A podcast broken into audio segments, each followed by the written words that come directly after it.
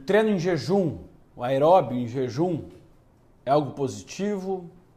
Como não existe uma resposta para todas as pessoas, novamente eu vou ter que explicar para vocês um pouquinho desse mecanismo e aí vocês vão entender para quem que isso se ajusta, para quem que isso serve. Biologicamente serviria para todos. Por quê? Porque biologicamente nós somos programados para produzir energia através dos nossos próprios esforços. Até porque você imagine que a gente não acordaria pela manhã e já teria um alimento, porque a gente não tinha nem geladeira no passado. Então, para conseguir esse alimento, ou teria que caçar, ou colher, ou pescar, seja lá o que for, e para prepará-lo, eu precisaria de energia.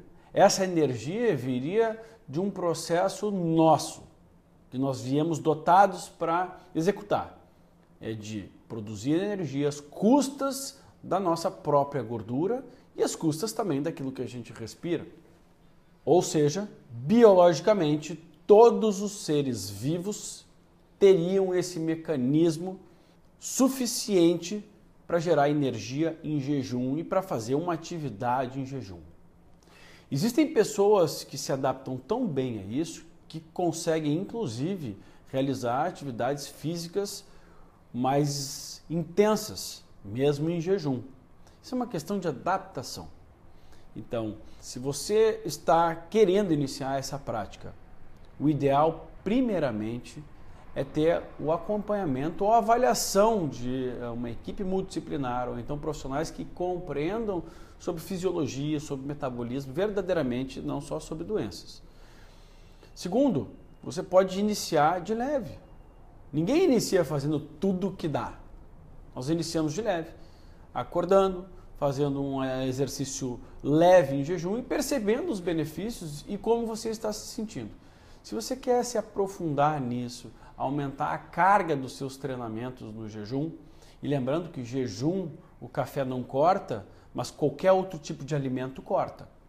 Mesmo o limão pela manhã já não torna mais esse exercício em jejum. Chás e cafés não cortariam esse processo do jejum.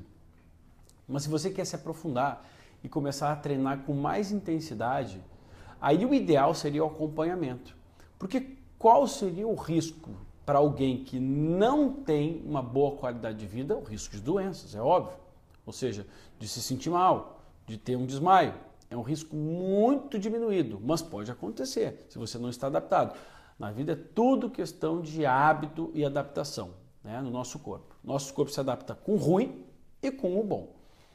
Segundo ponto importante, um acompanhamento para identificar se em sua composição física você está conseguindo, através desse método, e se alimentando corretamente, manter o tecido que a gente quer manter. O que a gente quer manter? Tecido muscular. Esse tecido muscular nós consideramos hoje uma grande glândula endócrina. Produz diversos uh, fatores que beneficiam todo o nosso corpo. Então, esse acompanhamento se torna bem importante. Se eu estou praticando o exercício em jejum, estou perdendo músculos, provavelmente o meu metabolismo não está legal e aí não vai se ajustar para mim. Precisamos realizar alguns ajustes. Se você está sendo acompanhado e isso a balança não diz, se eu perco peso, não quer dizer que eu estou perdendo gordura, que é o que nos interessa. Mesmo para quem não quer emagrecer. Perder músculo é ruim, o músculo é muito pesado, às vezes grandes perdas ponderais de peso podem significar perda de músculo. Então, um bom acompanhamento para identificar qual tecido que está sendo perdido, se é que eu estou perdendo algum tecido, porque eu posso beneficiar o meu sistema sem nem perder, sem nem mexer no meu peso. Também é crucial. Caso a pessoa esteja de fato mobilizando gordura ou nada, porque o benefício é igual ou se a pessoa está perdendo músculo, os casos vão ser conduzidos diferentemente, individualmente. Então, o exercício em jejum é para ser benéfico para todos, depende da intensidade das adaptações, de criar esse hábito e do resto do dia, ou seja, da condição que a pessoa vai prover para o corpo para ela consiga executar essa função biológica da maneira adequada.